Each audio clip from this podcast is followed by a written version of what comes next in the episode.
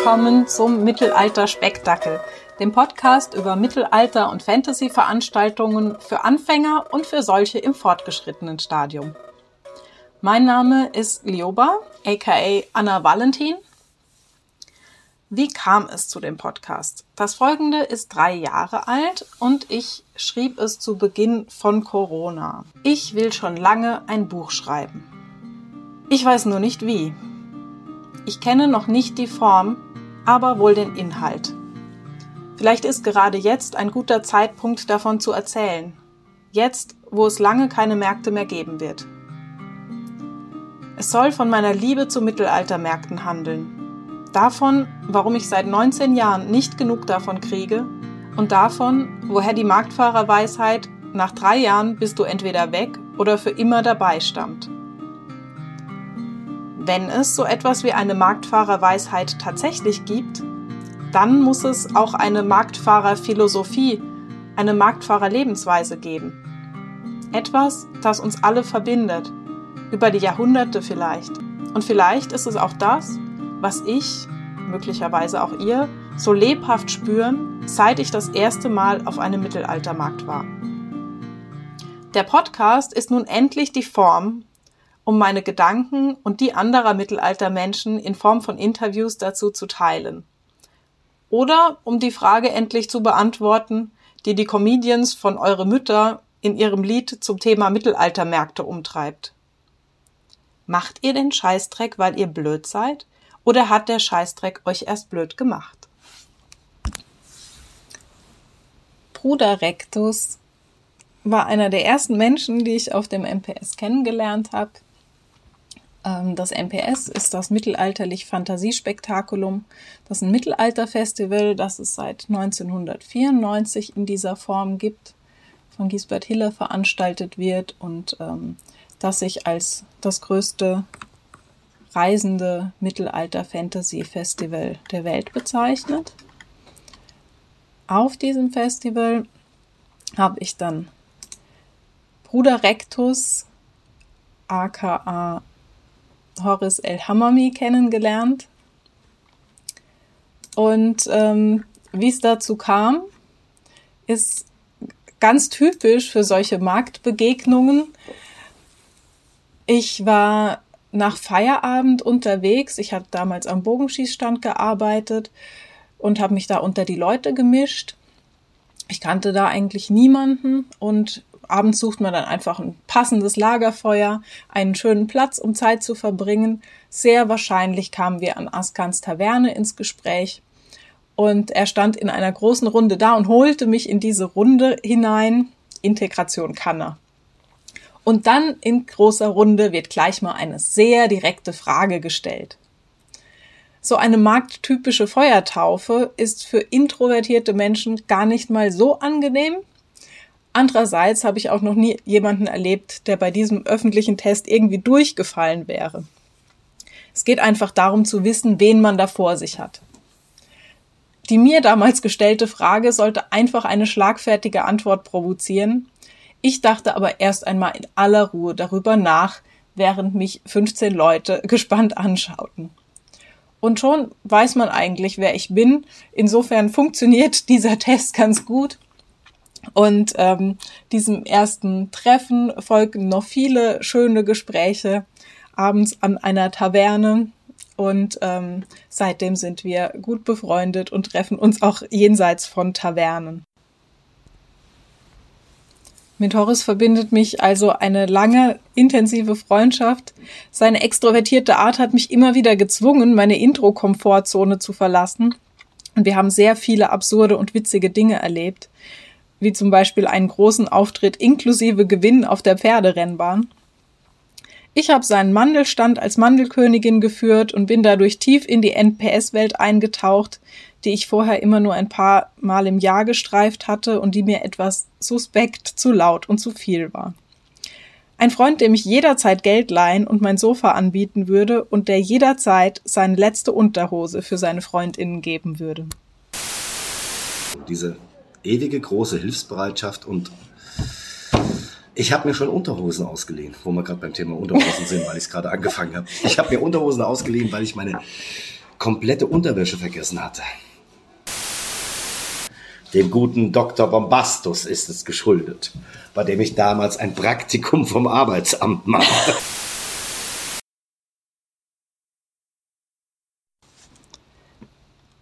Bruder Rectus Halleluja I.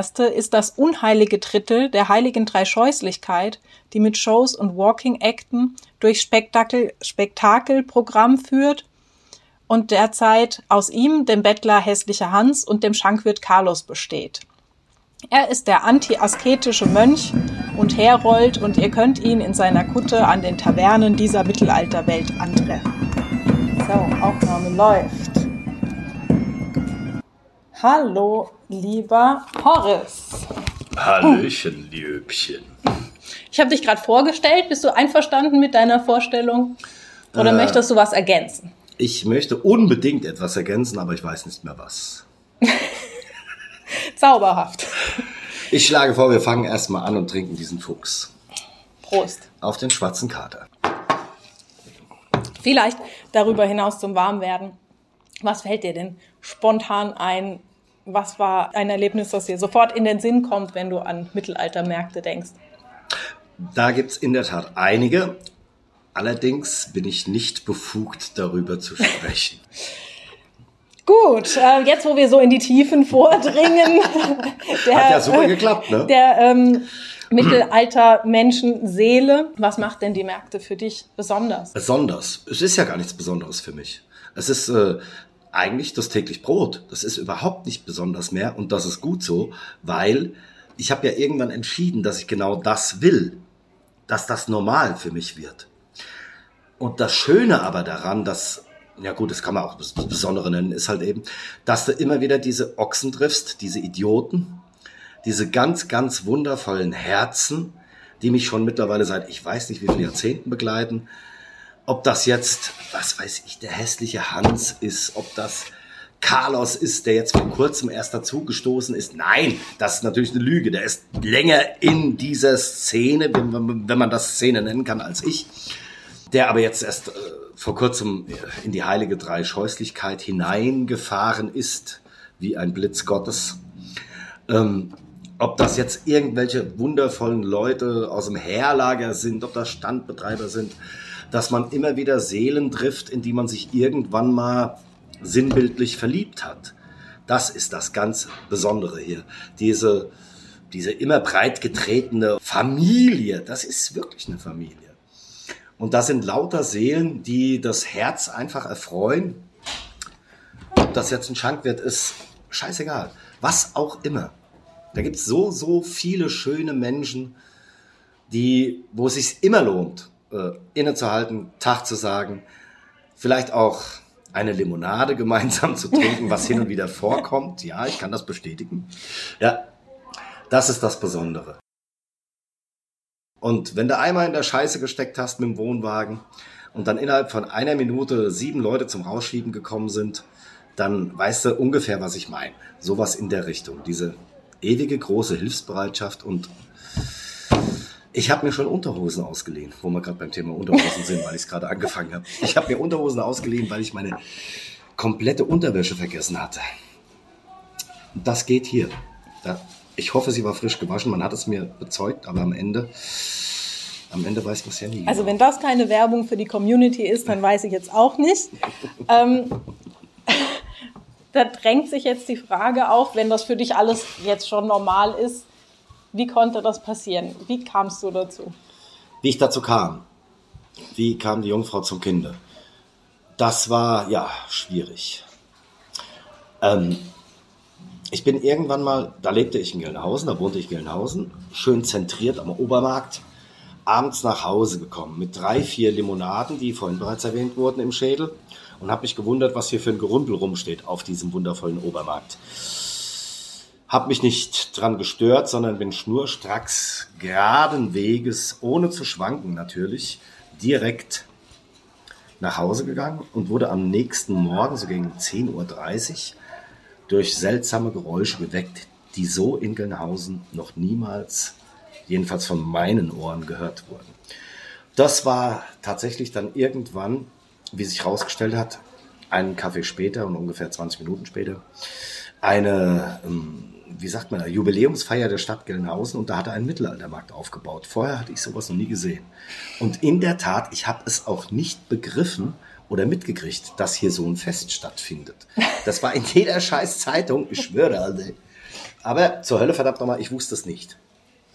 Hab mich über das Gerümpel gewundert, am nächsten Tag wurde ich davon geweckt, gucke aus dem Fenster und dann sah mein heiliges, damals noch nicht so heilig, mein heiliges Auge auf der Bühne von meinen Fenstern weg ungefähr 50 Meter Luftlinie. Corpus Corax. Es ist ewig her, um die 20 Jahre, 25 vielleicht, ich weiß es gar nicht mehr. Namen sind Schall und Rauch, Daten sind in meinem Leben auch Schall und Rauch. Ja, in der Blüte ihrer Jugend, sag ich mal. Damals noch mit dem ganz wundervollen Meister Selbfried, den ich sehr zu schätzen gelernt habe auf einer Tour von denen, wo ich übrigens, und das ist kein Witz, Merchandiser war. Nein. Ja, dem guten Dr. Bombastus ist es geschuldet, bei dem ich damals ein Praktikum vom Arbeitsamt machte. das ist alles kein Witz, das stimmt. Da sagte er irgendwann zu mir, die nächsten zwei Wochen bin ich auf Tour, da bin ich nicht da, da hast du Praktikumspause. Ich sag, wie, du bist auf Tour? Ich bin auf Tour mit Corvus, ich mache da Tourmanager. Ist nicht dein Ernst.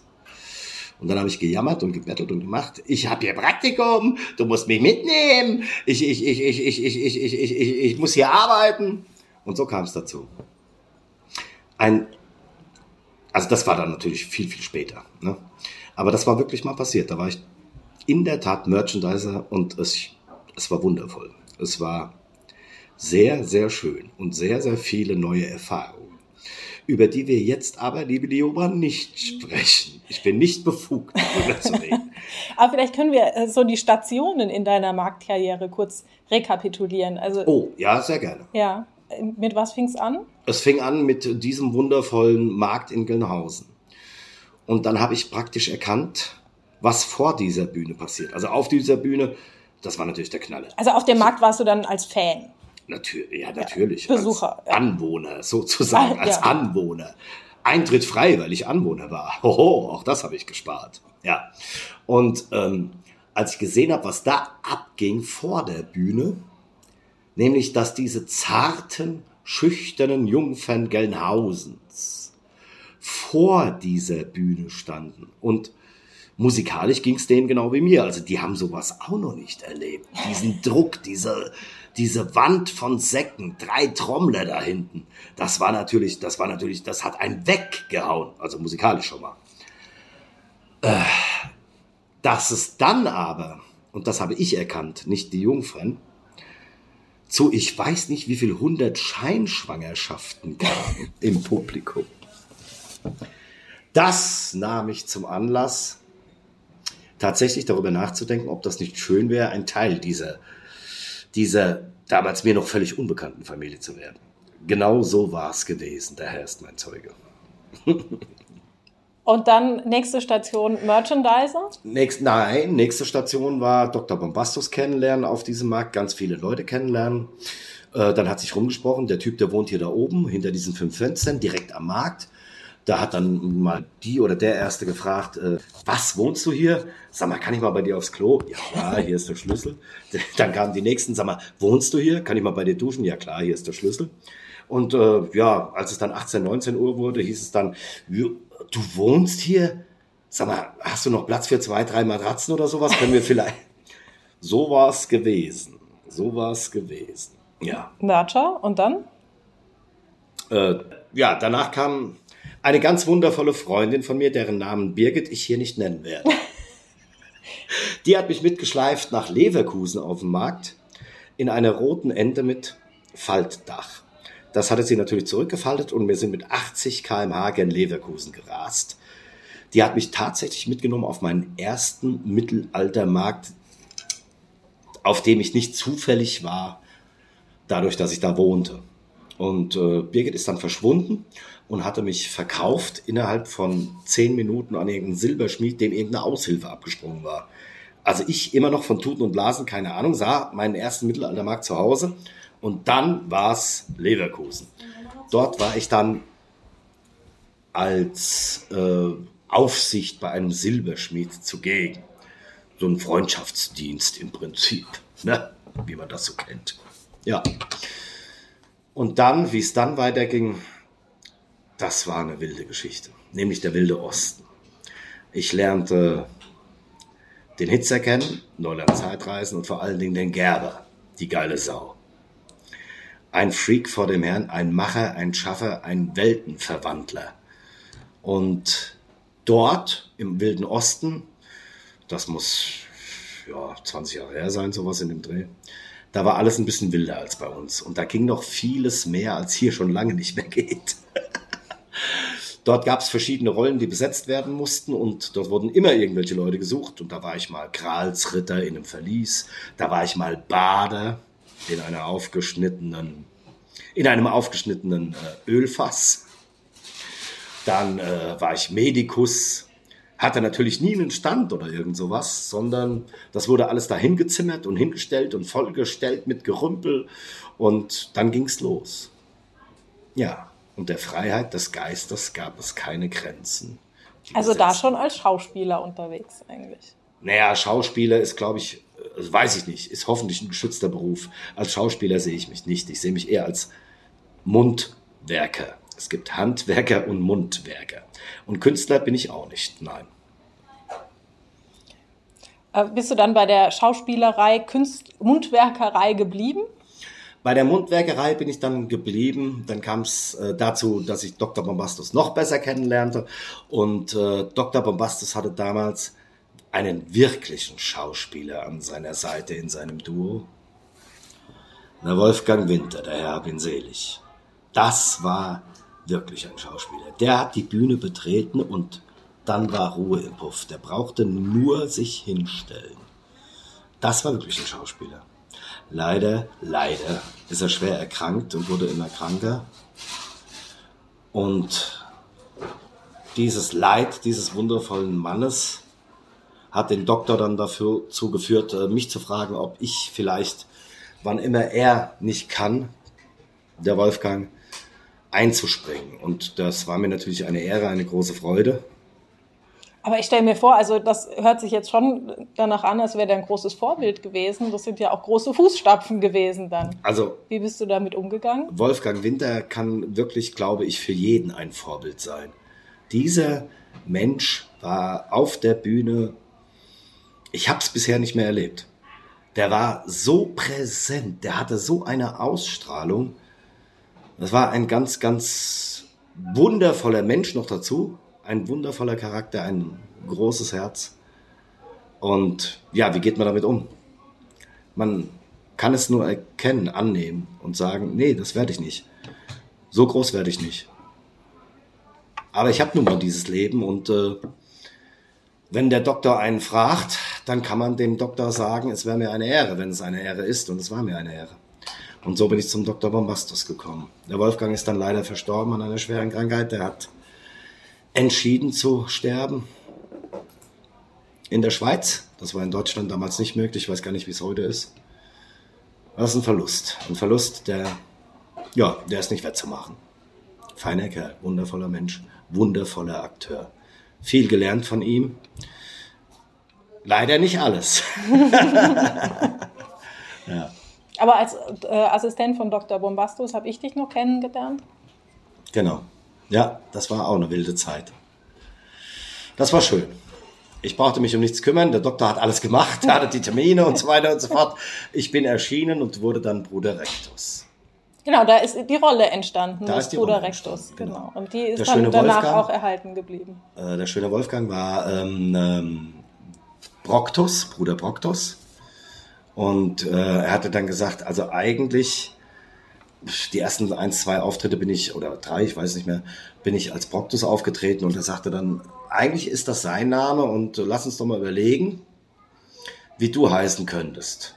Und es war tatsächlich so, dass dieser großartige Typ im Prinzip nicht mich getauft hat, aber den Vorschlag gemacht hat. Es war nicht meine Idee. Mhm. Mhm. Der sagte dann, dann, dann, dann nenn dich doch Rectus. Ich sage, ja, ich will. Auf große Leute kannst du hören. Damit bin ich immer gut gefahren. Große Geister. Große Leute ist wieder was anderes. Da kommen wir langsam zu Gisbert Hille. Da darf man nicht immer auf alles hören, was dem im Kopf rumspringt, den, springt den verfluchten Drachen. Aber das kommt dann erst viel später. Ja. Also nee, das kommt eigentlich jetzt. Ja. Danach, nach dem Duo mit Bombastus, ging es dann weiter auf dem MPS an der Seite von Eduard von Sonnenberg. Wunderbare Dynamik im Duo Marktvogt Bruder Rectus. Ganz genau. Die Dynamik war allerdings immer zu meinen Ungunsten, wenn wir uns erinnern. Nein, war eine geile Zeit. War er als Stiefelknecht unterwegs? Ja, das ja. kann man wohl so sagen. Der Vogt, der Herr hab auch ihn selig, war ein gestrenger Vogt. Ein großer Vogt mit stahlblauen Augen, die alles durchdringen konnten, was ihm missfiel. Und leider missfiel ich ihm in der Tat recht oft. Ich möchte keine Sekunde missen an seiner Seite. Das sei ganz klar gesagt. Er fehlt. Auch er fehlt. Genau, und heute unterwegs als heilige Dreischeußlichkeit. Ja. Da kommen wir jetzt langsam zu den Fängen des Drachen. Es war eigentlich seine Entscheidung. Die damalige Dreischeußlichkeit in ihrer Besetzung, die gab es damals noch gar nicht, das war noch eine Vierscheußlichkeit. Der hatte entschieden, dass vier Mann auf die Bühne sollen bei den Eröffnungen, nämlich der Tod, der hässliche Hans, Gavan und ich. So war's. Gavan hat dann irgendwann entschieden, dass er viel lieber, viel lieber ähm, Solo-Sachen macht, ohne Bühne und so weiter und so fort. Und äh, so wurden wir dann zu dreien.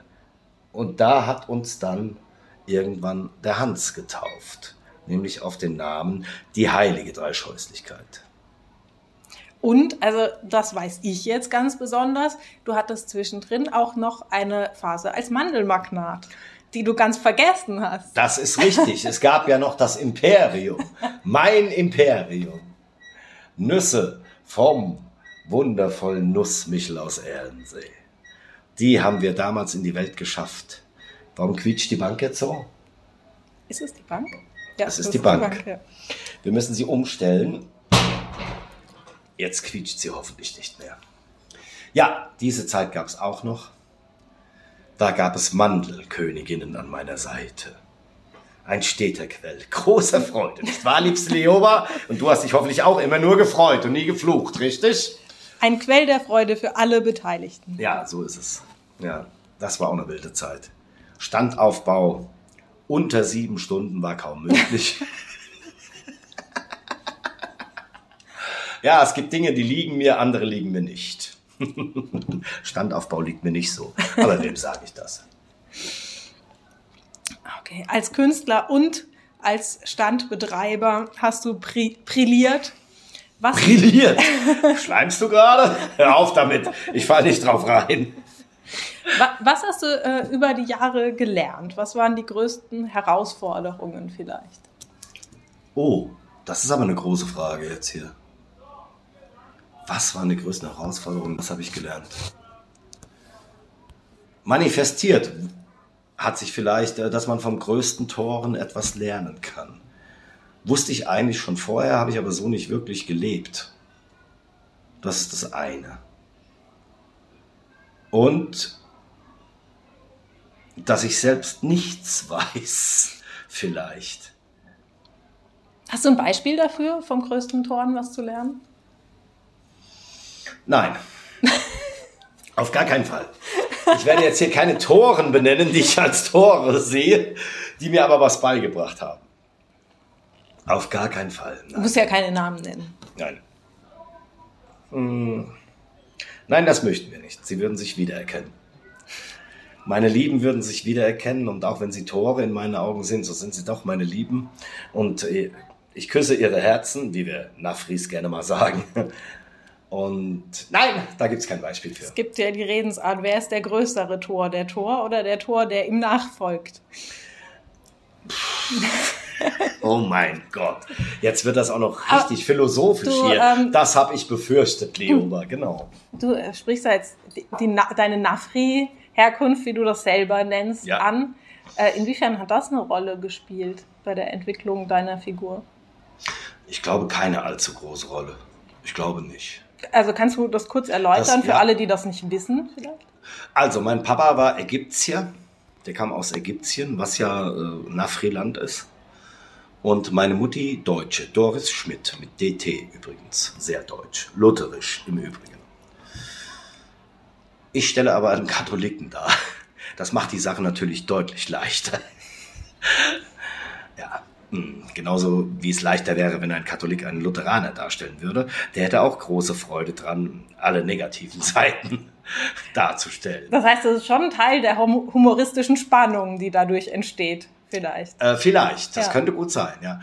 Aber das hat ja eher was mit meiner lutherischen Taufe zu tun, als mit, meinem, ähm, mit meiner afrikanischen Herkunft. Weil, auch wenn man es nicht glauben mag, selbst in Ägypten gibt es nicht nur Moslems, meine Familie und mein Vater zähle ich dazu, die sind äh, Kopten, also Christen dort. Auch dort eine Minderheit. Wohin ich gehe, ich bin die Minderheit. Siehst du das auch, äh, vielleicht wenn du jetzt drüber nachdenkst, dass du das im Bruder Rectus so ein bisschen verarbeitet hast, das Minderheitsein? Mmh, darüber müsste ich wahrscheinlich drei Tage und drei Nächte nachdenken. Dazu müsste ich, müsste ich nüchtern bleiben und das gelingt mir nicht drei Tage und drei Nächte.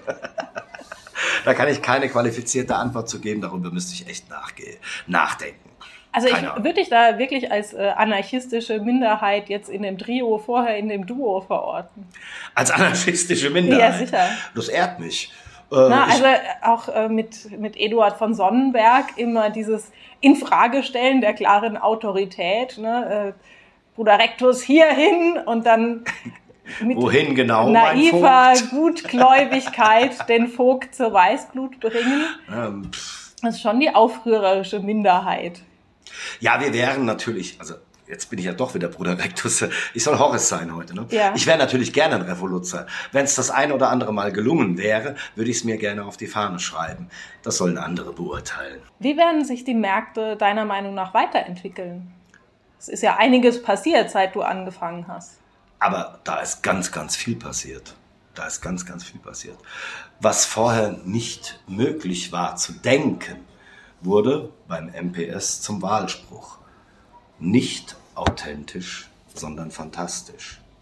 Und allein das, was dort passiert ist, klar, wo es viel Liebe gibt, gibt es auch viel Hass. Aber allein was da passiert ist, ist ja so groß, im Prinzip, das war am Anfang der, meiner Zeit ja gar nicht denkbar, was da alles rumläuft. Orks, dies, das, jenes. Das genau, also der Anspruch war ursprünglich authentisches Mittelalter Man im hat, weitesten Sinne darzustellen. Im weitesten ja. Sinne, genau. Also richtig authentisch natürlich nicht, ne? aber im weitesten Sinne. Also Auflagen bezüglich der Hygiene gab es damals schon und heute umso mehr. Ja, aber allein in Anbetracht dieser Tatsache, äh, was sich da alles entwickelt hat, traue ich mich überhaupt nicht, eine Prognose irgendwie abzugeben, was sich in Zukunft entwickeln wird, also inhaltlich, darstellerisch keine Ahnung. Aber ich glaube tatsächlich, dass dieses Gebiet, dieses Mittelalter im weiten Sinne, natürlich kommt da auch die Fantasy dazu, die Fantasie, dass das ewig und drei Tage laufen wird. Das haben schon viele oft gesagt. ich weiß, ewig Da ist der Wunsch Tage. vielleicht auch Vater des Gedanken. Ja, da ist der Wunsch. Mit Sicherheit ist der Wunsch da der Vater meines Gedanken, mit großer Sicherheit. Ne? Unser aller. Aber wir haben doch alle diese Sehnsucht nach diesem, romantischen und nicht nur nach dem romantischen, auch nach dem wilden. Wenn ich sehe, wie viele Wikinger hier rumlaufen. Heute habe ich vier Jungs kennengelernt hier aus der Gegend. So wundervolle, coole Typen, also ganz witzige Kameraden und ganz andere Baustelle als ich, ganz andere Sichtweise und bla bla bla. Die haben ihren Sermon runtergelassen. Ich habe äh, katholische Lutscher verteilt, braune natürlich. Dann haben wir alle gelacht und fanden es wunderbar, dass wir uns, dass wir beisammenstehen und uns kennengelernt haben. Und das da kommen wir auch wieder zurück an, am Anfang von unserem Gespräch halt eben, ne? dass man immer wieder dann Leute trifft oder auch neu kennenlernt, wo ich ziemlich sicher sagen kann, also die Jungs, zumindest an den Rotbart von den Vieren, werde ich mich wahrscheinlich nächstes Jahr in Warburg auch noch dran erinnern. Und mich freuen, wenn wir wieder mal beisammenstehen und uns über den Weg laufen und sagen, hey, du bist doch der. und dann haben wir wieder Spaß und Lachen und babbeln einen schönen Scheißdreck und freuen uns daran, dass wir, der eine Katholik und der andere, was ganz anderes darstellt. Also das Fazit ist eigentlich, die Begegnungen sind's. Ja, die Begegnungen sind's. Die Begegnungen und natürlich die Begegnungen in der Nacht. Nein, nicht so wie du denkst, liebe Leoba. Die Begegnungen in der Nacht sind die an der Taverne, wo dann wirklich die Humpen aneinander geschlagen werden, wo man zusammensitzt, so wie zufälligerweise gestern Abend, ist ja zufällig mal passiert, ne? kurz vor dem Markt hier im schönen Warburg. Ja, da haben wir ja mal schön gesessen, bis kurz nach zwölf, ja. Noch eine kurze Entscheidungsfragerunde. Entscheidungsfrage. Einfach, einfach schnell antworten. Grillspieß oder Falafel? Steffi, vergib mir, es ist der Grillspieß. Dudelsack oder Laute? Dudelsack. Gauklerin oder Feuershow? Beides. Zuba oder Lagerfeuer? Zuba! Okay, allerletzte Frage. Vielleicht kannst du mir eine Antwort auf ähm, die Zeile aus dem Lied eurer Mütter geben. Hoppala, eine Antwort soll ich geben aus die Zeile Macht ihr den von dem... Scheißdreck, weil ihr blöd Oh. seid oder hat der Scheißdreck euch erst blöd gemacht? Was würdest du gerne antworten? Ersteres. Ich war schon immer blöd. Wenn das blöd ist, wären wir uns, glaube ich, alle gerne. Jetzt wirst du schon wieder charmant, Leo, so kenne ich dich nicht. Ja, das ist jetzt nur wegen des Podcasts. Danach ist alles wieder normal. Hast schon auf Stopp gedrückt. zurück von dem recht trubeligen Interview mit äh, Bruder Rectus beziehungsweise Horace in Warburg ist mir aufgefallen, dass auch mich eine Band auf meinem ersten Mittelaltermarkt beeindruckt hat. Bei mir war es aber nicht Corvus Corax. Ich war vielleicht sieben Jahre alt und wir waren in Oberwesel. Ich erinnere mich an die Band In Extremo mit ihren Dudelsäcken und wilden Gebärden, an Strohballen und getöpferte Schüsseln und daran, dass irgendwie alles zusammenpasste. Es war wild und gleichzeitig sicher. Bestimmt bekam ich auch etwas geschenkt, möglicherweise eine Vogelpfeife. Mit 16 war ich dann das nächste Mal auf einem Mittelaltermarkt. Meine Mutter hatte wer weiß wo einen Hexenkatalog aufgetrieben. Darin hatte ich überaus alternative Kleidung bestellt, eine Corsage, die nicht passte und eben ein Hexenkleid. Alles, was damals für uns Hexe hieß, heißt heute Gothic. Ich hatte solche Kleidung noch nie vorher gesehen und war entsprechend begeistert und sicher, jetzt genauso wie die Frau auf dem Bild auszusehen. Weiterhin war ich mir sicher, dass eine gute Gelegenheit, dieses Kleid zu tragen, nur der Mittelaltermarkt im Nachbarort bieten könne. Ich fühlte mich überaus gewandet. Als ich mit meinen Freunden den Fußweg zur Burg erklomm, war ich bereits von einem Zauber gefangen, der mit dem Anziehen des Kleides begonnen hatte zu wirken. Da saßen Menschen am Wegesrand in mittelalterlicher Kleidung. Es waren vermutlich einfach Gäste, die im Schatten der Bäume eine kleine Pause machten, aber für mich waren sie Teilnehmer an diesem Geschehen, die hier nur zu dem Zweck saßen, nicht nur die Burg, sondern auch den Wald mit ihrer Präsenz zu verzaubern. Alles erschien mir wunderbar und der Zauber der Burg schien meine eigene Strahlkraft zu entfachen und umgekehrt. In mein Tagebuch schrieb ich am Abend, waren auf dem Mittelaltermarkt auf der Landeck, es war wunderschön. So viele haben mich bemerkt und angesprochen. Ich will auch irgendwann so etwas machen. Also waren es auch bei mir die Begegnungen, die mich so fasziniert haben und natürlich auch das gesehen werden. So ganz erscheint mir das Phänomen noch nicht ergründet. Klar, Begegnungen sind toll, aber Begegnungen kann ich überall haben. Irgendwas muss noch dazu kommen. Gehabt euch wohl und wir hören uns hoffentlich in der nächsten Folge.